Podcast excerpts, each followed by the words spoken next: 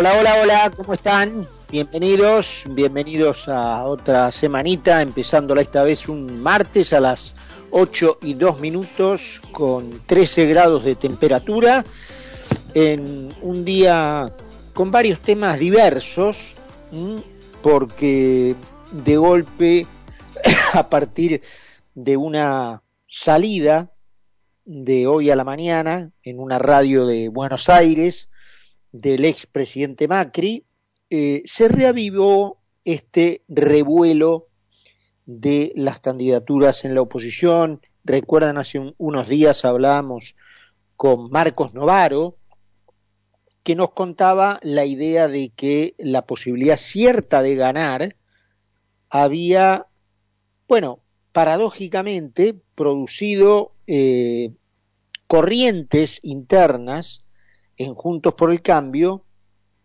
que, y acá está lo paradójico, ponían en peligro la posibilidad de ganar.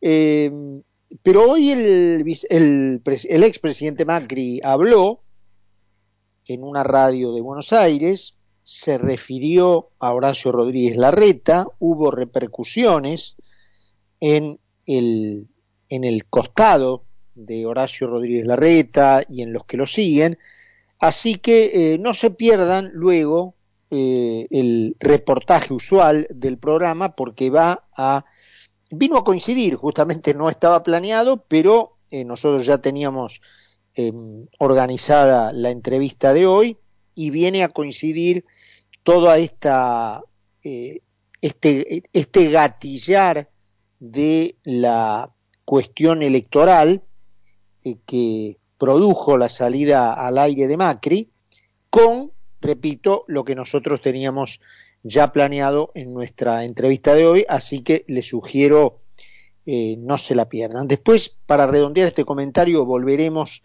a la cuestión electoral para agregar un granito de arena, yo diría personal, que obviamente no tiene ningún peso, pero es lo que opino. Eh, antes un recorrido medio popurrí por dos o tres temitas de eh, la Argentina que no tienen un denominador común, eh, sí siguen dando vueltas alrededor de lo que es el denominador común que ya definimos hace varios programas, varios meses, diría yo, aquí en el programa, que son la cuestión económica y la cuestión de la salud.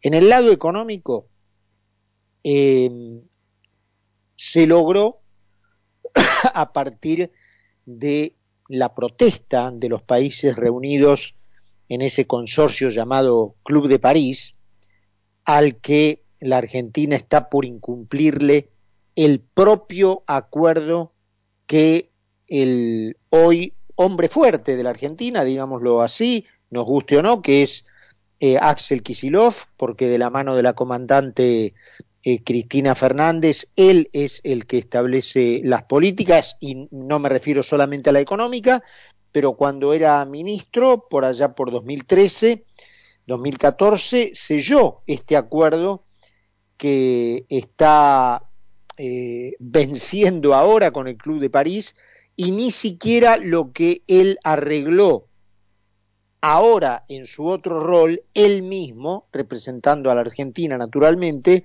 está pudiendo cumplir. Esos países obviamente pusieron el grito en el cielo al,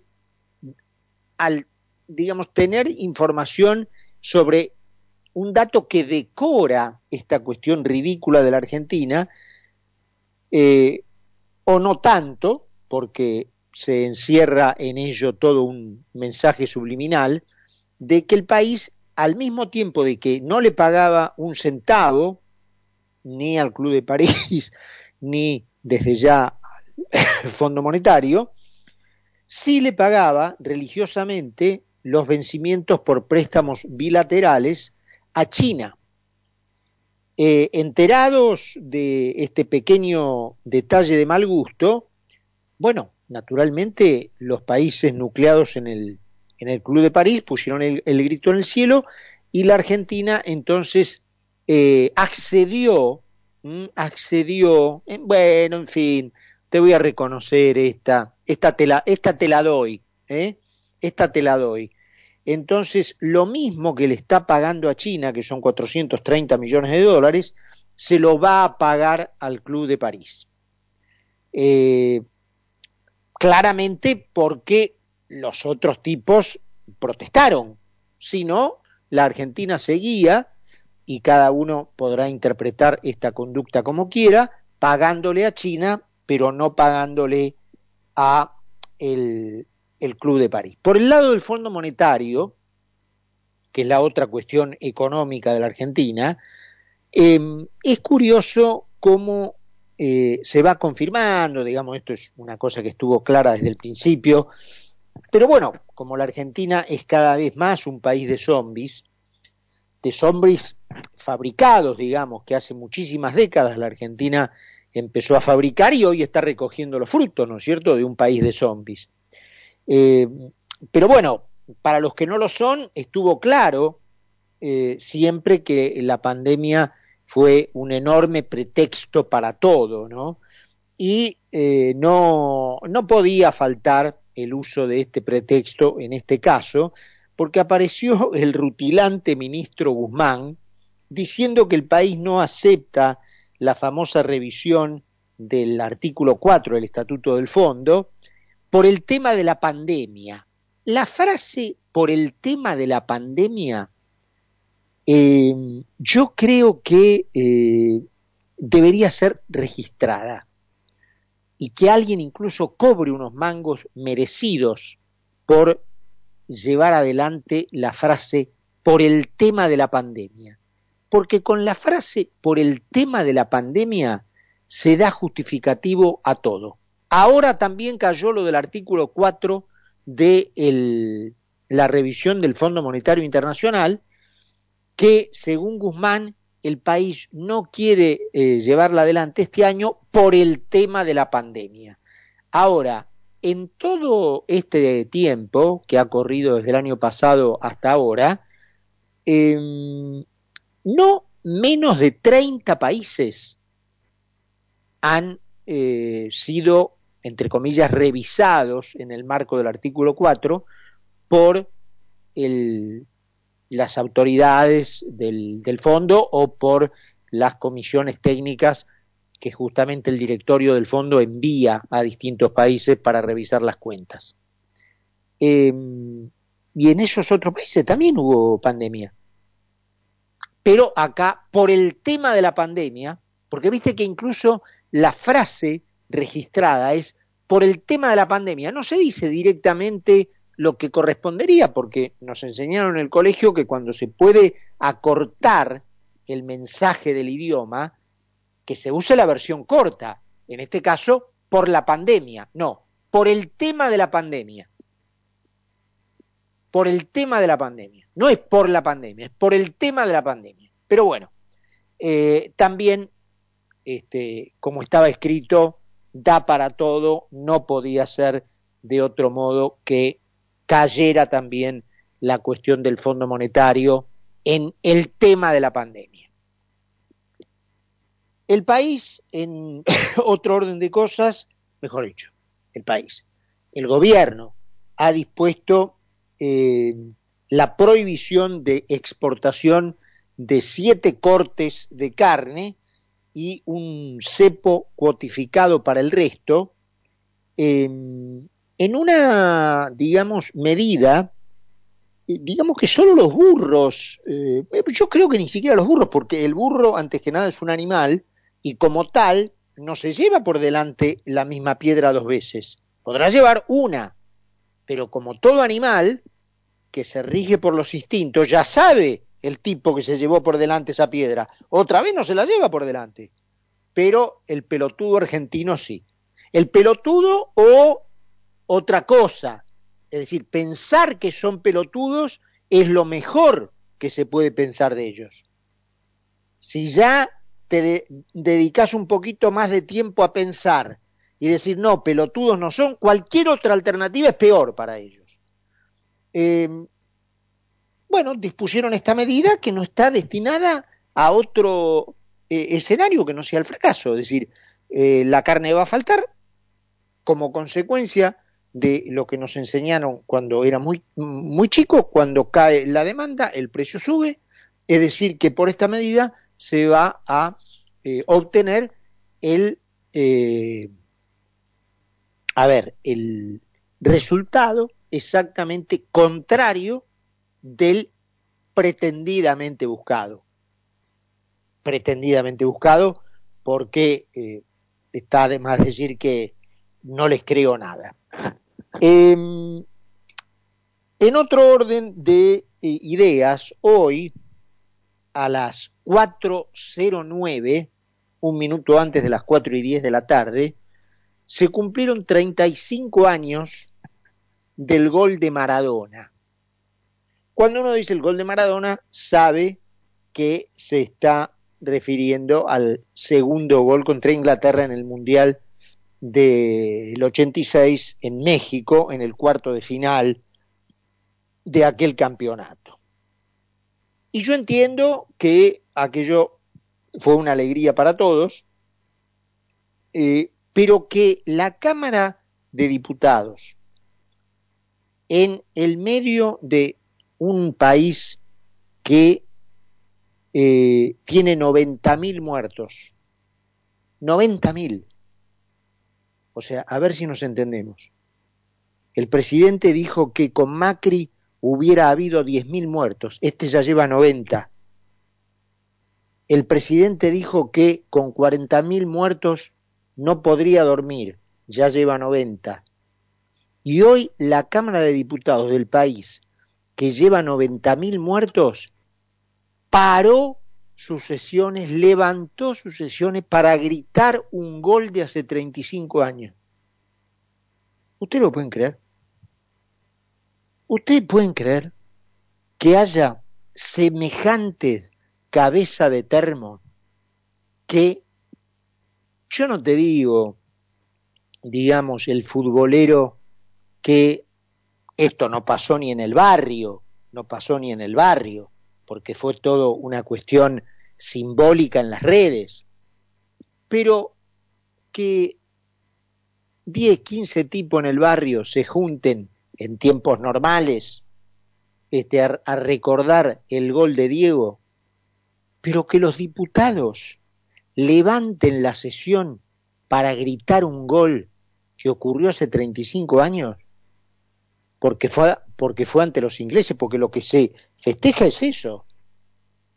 Si, si el gol hubiera sido el mismo gol, ¿eh?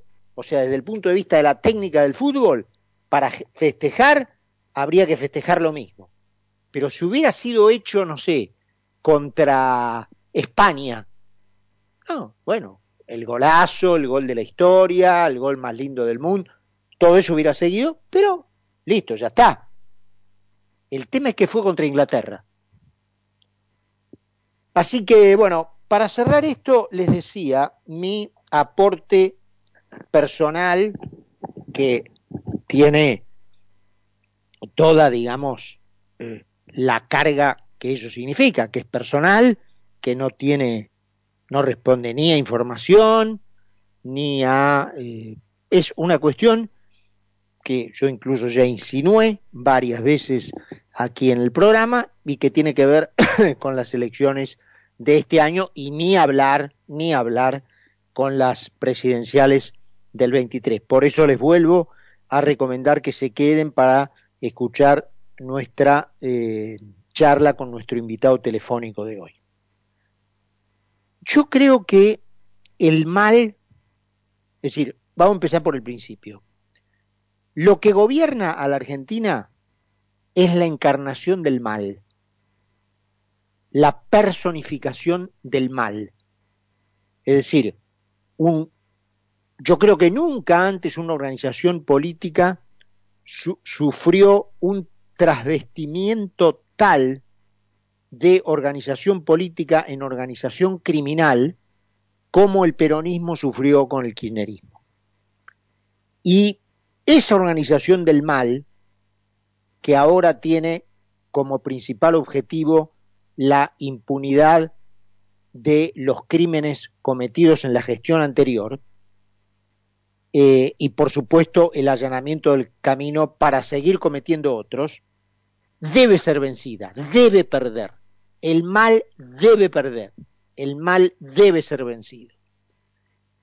En aras de conseguir ese objetivo, todos los que comparten el principio de que el mal debe ser vencido, de que al mal hay que ganarle, deberían de poner cualquier tipo de diferencia frente a ese objetivo, yo diría menor, por más que cuando la gente se sienta hablar eh, pueda advertir que son diferencias importantes, pero frente al objetivo de vencer al mal, no hay diferencias importantes.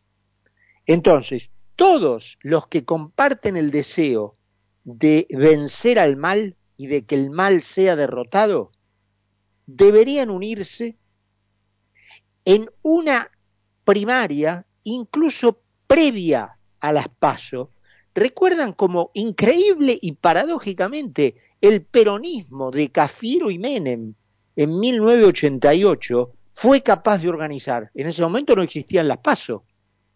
Y el peronismo fue capaz de organizar una interna que ganó Menem y de la cual surgió luego todo aquel fenómeno menemista, ¿no es cierto? Con su posterior triunfo en las elecciones presidenciales. Pero el peronismo fue capaz de organizar una interna privada con los ciudadanos, este, digamos, que adherían a esas ideas y que tuvieran ganas en ese momento de ir a votar, y eligieron la conducción de Carlos Menem. Cafiero la aceptó y se fue a su casa. O lo, o lo acompañó, o lo acompañó. Entonces, organizar algo parecido antes de las pasos, para ya ir a las pasos a las que formalmente hay que ir porque te obliga la ley, por eso son primarias, abiertas, obligatorias, ya el primer desastre, obligatorias. No sé cuál es la pasión por la. La Argentina tiene la pasión por la obligación y por la prohibición.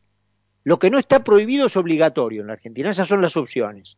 Pero bueno, aparte, ya ir a las PASO, a las que tenés que ir por obligación, con un frente unido para producir el mismo golpe de efecto que de vuelta paradójicamente produjo Fernández en agosto del 19 y que luego, pese a la gran remontada, Macri no le alcanzó a remontar en la elección de noviembre.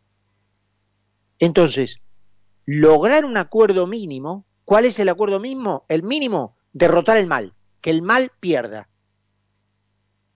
Y entonces unir, por supuesto, a Juntos por el Cambio, por supuesto, a la que ya la integra Juntos por el Cambio, pero digamos de un modo reforzado, me refiero a esta este, agrupación de Pichetto, me refiero a los liberales de Spert, me refiero a los liberales de Milley, eh, que los que siguen este programa no deben tener mucha duda en saber que mi simpatía original está con ellos, porque yo me identifico con esa idea de la libertad y del libertarismo. Pero hoy en día lo principal es derrotar al mal. Vos fíjate que ellos lo hacen. Los comunistas, que no llegarían al gobierno en la Argentina de ninguna manera, Hoy son gobierno y yo te digo que te sorprenderías si te doy el listado de todos los comunistas que tienen cargos decisivos en lugares clave del gobierno. ¿Cómo lo han hecho? Metiéndose, aceptando, sí, sí, nosotros vamos de punto. Nosotros somos la, cola del ratón. Nosotros somos la cola, del, eh, la cola del león, perdón. Pero vamos con el león. Somos la cola del león, pero vamos con el león. Y desde allí, entonces, ese es el laburo que en todo caso deberán hacer los liberales. Y producir una liberalización de lo que en principio es una agrupación más regimentadora y más dirigista me refiero a, por el, por el Cambio, pero hacer ese trabajo desde adentro, porque ahora la obligación es que el mal pierda. 8 y 21, 13 grados la temperatura. Seguí con nosotros en Mira quién habla. Mira quién habla. Mira quién habla. Mira quién habla. Mira quién habla.